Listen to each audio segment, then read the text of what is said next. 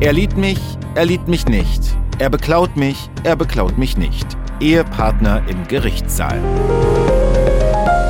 Ja, naja, so ein bisschen Liebe ist in der Luft im Gerichtssaal. Jedenfalls geht es darum heute im Großen und Ganzen. Wir sprechen ja über den Alltag im Gericht in unserem Podcast, den Sie finden in der App der ARD Audiothek. Und wenn ich ja über Liebe rede, dann bin ich nicht weit von unserer MDR Thüringen Gerichtsreporterin Conny Hartmann. Hi Conny. Hallo Olli. So Conny, eine Geschichte heute, die man vielleicht auch ins Familiengericht packen könnte. Das ist aber nicht so. Aber erzähl du, es geht ja wirklich wieder um den Alltag im Gerichtssaal. Worum geht's denn? Es passiert leider immer wieder. Es geht nämlich um einen Beziehungsstreit, um eine On-Off-Beziehung.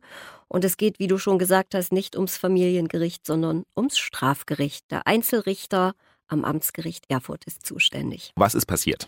Also in der Anklage, das nehme ich jetzt mal vorweg, dann muss ich nämlich erzählen, wie das Pärchen gekommen ist. In der Anklage ging es um Diebstahl und um Beleidigung. Und der Angeklagte war ein Mann, logisch, und die Zeugin, nämlich die Beleidigte und die Bestohlene, ist seine Ehefrau. Und in dem Fall war es halt so, er kam ohne Anwalt, dann hat die Staatsanwältin die Anklage verlesen und es ging um Diebstahl und um Beleidigung, habe ich schon gesagt. Es ging um das böse F-Wort, was er seiner Frau irgendwo auf der Straße entgegengeschleudert haben soll und dann soll er in ihre Tasche gegriffen haben, soll das Portemonnaie rausgerissen haben mit 380 Euro und soll damit verschwunden sein. So liest es die Staatsanwältin vor. Liest natürlich auch vor, wann das passiert sein soll. Das ist anderthalb Jahre her, war im Dezember 21, nachmittags irgendwo in der Erfurter Innenstadt. Und dann sagt der Angeklagte gleich, wird natürlich belehrt, er muss nichts sagen. Er sagt gleich ganz, ich sag jetzt mal fahrig und wahnsinnig schnell hat er gesprochen. Ich habe nichts gemacht, ich weiß gar nicht, was hier los ist. Ich weiß gar nicht, äh, wovon Sie da reden. Ich habe sowas alles nicht gemacht. Und dann hat der Richter natürlich nach dem Stand der Beziehung gefragt, weil im, im Vernehmungsprotokoll stand getrennt lebend drin. Und äh, bei seinen Personalien hat der Angeklagte aber verheiratet gesagt. Deswegen die Frage nach der Beziehung, nach dem Stand der Beziehung. Und der Angeklagte hat es so formuliert, es geht nicht miteinander, aber es geht erst recht nicht ohne einander. Daraufhin hat der Richter gesagt, also eine On-Off-Beziehung und in welchem in welchem Stand sind wir denn gerade, on oder off? Und ja. da hat der Angeklagte gesagt, on, on, wir sind im On-Stand. Er hat zwei Hunde, mit denen kommt äh, seine Frau schlecht klar und das sei halt alles ein bisschen schwierig. Und dann stellt sich noch raus, dass schon mal versucht worden war zu verhandeln und da war der Angeklagte aber nicht verhandlungsfähig, weil er so viel getrunken hatte. Mhm. Und er sagt dann auch, ja, aber heute bin ich, äh, also ich kriege alles mit. Ich habe nur ein Bier getrunken, damit ich halt ruhiger werde. Ich bin Alkoholiker, sagt er. Aber das, das passt schon alles. Ich kriege das mit und das läuft so und betont dann nochmal, er weiß nichts von Geld, er weiß nichts von, von, von Portemonnaie und er tritt manchmal forsch auf, aber alles andere, also diese Vorwürfe, die stimmen nicht. Der Mann ist, der ist Anfang 40 und war ohne Anwalt da. Und ähm, ist das äh, selten eigentlich oder nein, ist das nein, nein, hm. bei so kleinen Entschuldigung, ich soll nicht kleine Sachen sagen, hat mir schon mal jemand geschrieben. Aber bei Dingen, die nicht mit so hohen Strafen bedroht sind, äh, braucht man ja auch keinen Anwalt und der kostet ja Geld im Falle einer Verurteilung und dann kommen die Leute auch ohne. Jetzt äh, muss ich noch mal ganz kurz sagen, du sagst doch mal, wie viele Zeugen manchmal sonst vor der Tür stehen ja. und bei sowas, wenn da über die Straße gebrüllt wird und dann kommt ja Polizei und eigentlich auch noch andere Zeugen ab und Keine zu mal. Keine Polizei. Keine Polizei. Die hat das im Nachhinein angezeigt, die Ehefrau, ist dann sicherlich zur Vernehmung auf eine hm, Inspektion gegangen oder so und er ist da auch geladen worden. Aber da ist jetzt keine Polizei gerufen worden zu diesem Ereignis. Ja. Und mehr hat der Mann dann auch nicht gesagt, außer dass sie gerade im On-Status sind und äh, ja. nächste Woche könnte es schon wieder anders ja. sein, so überspitzt ja. gesagt. Ja, mhm. ja, also er hat dann mehrfach betont, er weiß manchmal tatsächlich kann sich das von Stunde zu Stunde ändern und es ist halt kompliziert und ja.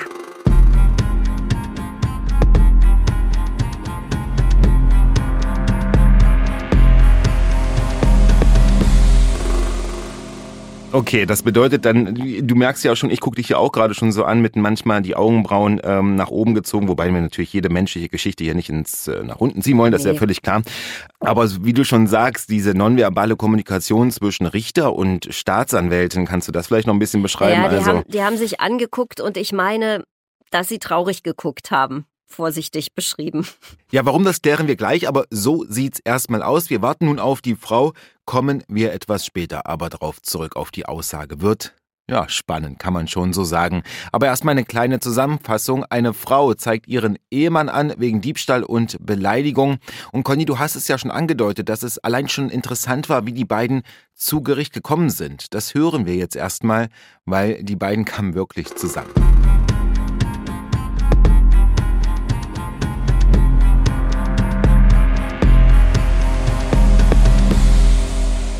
Ist im Moment so, es scheinen außer mir noch mehr erkältet zu sein. Es fällt wahnsinnig viel aus an den Amtsgerichten. Ich bin da ganz oft umsonst und bei der Sache war ich mir auch nicht so sicher, weil das kenne ich halt. Also On-Off-Beziehung ist natürlich die schönere Umschreibung einer ganz anderen hässlichen Formulierung. Ich weiß nicht, die nenne ich jetzt nicht, aber ich glaube, du weißt, was ich meine. Und dann gesehen, ah, das scheint der Angeklagte zu sein. Das habe ich nämlich an der Kontrolle gesehen, weil der seine Ladung hatte und der war in Begleitung einer Frau. Und dann habe ich gleich gedacht, ach, das wird nix, weil wenn nur der mit seiner neuen Freundin kommt, dann kommt die Ehefrau als Zeugin nicht, dann wird das wieder nix. Aber, glaubst du nicht, er setzt sich auf den Anklageplatz und sie bleibt draußen stehen. Als Zeugin. Zeugin. Und dann sagt der Richter gleich, ähm, und Sie wissen, als Ehefrau haben Sie auch ein Aussageverweigerungsrecht. Also nicht nur, sie muss die Wahrheit sagen, sondern sie hat als Ehefrau ein Aussageverweigerungsrecht. Und dann sagt sie gleich da drin, ja, ja, ja, ja, das nehme ich auch in Anspruch. Hm. Und dann wird sie rausgeschickt. Also so geht's halt nicht. Man muss schon das Prozedere einhalten. Aber war schon klar. Hm. Wo die Reise hingeht. Ja. So, Frau war also draußen, Mann hat seine Aussage gemacht. Wir holen die Frau jetzt einfach wieder rein in den Gerichtssaal und hören ihr zu.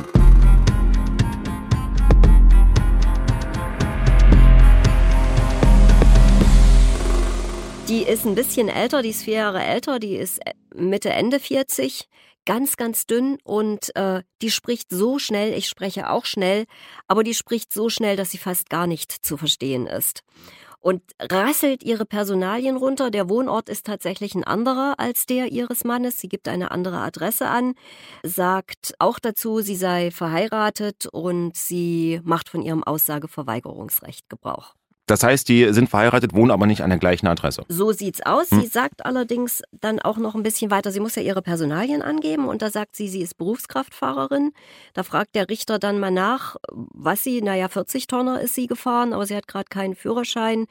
Sie geht jetzt auf Drogentherapie. Hm. Und das erklärt auch ihren fahrigen Zustand, sage ich jetzt mal ganz vorsichtig. Hm. Also sie, sie redet wahnsinnig schnell. Sie ist ähm, ja, also äh, sie ist rasseldürre, ist mir aufgefallen. Sie ist äh, sehr ordentlich gekleidet, also überhaupt nicht verwahrlost, wie man das vielleicht manchmal kennt bei Leuten, die viel Drogen nehmen. Aber sie, sie man sieht das, also sie ist wirklich rasseldürre und äh, viel zu schnell, viel zu fahrig, aber sie weiß genau, was sie da tut, nämlich sie sagt nichts. Und auch sie sagt dann nochmal, die Beziehung ist kompliziert und ähm, wenn sie aber jetzt auf ihre Therapie geht, dann danach wird alles besser. Und ist denn dann nach so einem Zeugnis, wenn man davon äh, Gebrauch macht, von diesem Zeugnis Verweigerungsrecht, mhm. so heißt es, ist mhm. denn damit eigentlich alles vorbei oder kann man trotzdem noch versuchen, mhm. als, Anwalt, als Richter, als Staatsanwältin da was rauszukitzeln? Na klar, wenn es nämlich andere Zeugen gibt. Wenn jemand anders das beobachtet hat. Und da geisterte durch die Akte noch der Name eines Mannes, der war aber schon von der Polizei mehrfach geladen worden und war da nicht gekommen. Und ob der das gesehen hat, ging aus der Akte auch nicht hervor. So dass also Richter und Staatsanwältin sich einig waren. Ich könnte jetzt noch nicht mal sagen, äh, wer das gesagt hat. Tja, da können wir nichts machen. Dann ist eigentlich äh, der Fall somit geschlossen und der Mann wird theoretisch und praktisch wahrscheinlich auch freigesprochen, würde ich jetzt mal so sagen, oder? Genau so ist es. Die Staatsanwältin sagt ganz kurz in ihrem Plädoyer, der Vorwurf oder die Vorwürfe haben sich nicht bestätigt, wir haben keine weiteren Beweismittel und deshalb beantrage ich Freispruch. Und dann sagt der Angeklagte, der das letzte Wort hat, sofort Dankeschön. Und der Richter sagt Stopp. Das ist jetzt noch nicht das Urteil. Das war jetzt erstmal nur der Antrag. Da habe ich auch mal kurz gezuckt und der Angeklagte auch, aber wirklich deutlich hat der gezuckt. Und ja, er ist freigesprochen worden, sämtliche Kosten gehen zulasten der Staatskasse und dann hat der Richter halt, also der war sichtlich bedient, um es mal so zu sagen, und hat gesagt, das ist halt wieder so ein typischer Fall, wo die ähm, wo Partner, die Beziehungskrisen haben, die hat nicht gesagt, die Justiz missbrauchen, er hat gesagt, die Justiz in Anspruch nehmen. Und das ist ein Riesenaufwand gewesen. Da haben Polizeibeamte stundenlang dran gearbeitet, äh, Protokolle geschrieben. Die Seite, sagt der Richter noch, ist inzwischen 66 Seiten stark. Da kann man schon davon ausgehen, dass da eine Menge Arbeit drin steckt. Und ähm, der Richter sagt, und ich kann das wirklich aus meinem tja, aus meinen 30 Jahren Gerichtsberichterstattung bestätigen. Das habe ich auch schon öfter erlebt. Da gibt es Zoff, da wird Anzeige erstattet und dann braucht man die Justiz nicht mehr, weil alles wieder gut ist. Das hat der Richter so ähnlich auch gesagt. Sämtliche Kosten gehen zulasten der Staatskasse, weil bei einem Freispruch, sage ich jetzt mal, hätte der Mann sich einen Anwalt genommen, hätte der Anwalt äh, das Honorar vom Staat bekommen. Hm. Bei Freispruch ist das so. Und äh, er selber hat jetzt keine Kosten geltend gemacht, Fahrtkostenverdienstausfall oder so, die Zeugin auch nicht. Also hält sich das im Rahmen. Aber natürlich kann man sagen, Polizeibeamte haben echt genug zu tun und der Richter hätte an dem Tag auch was anderes verhandeln können.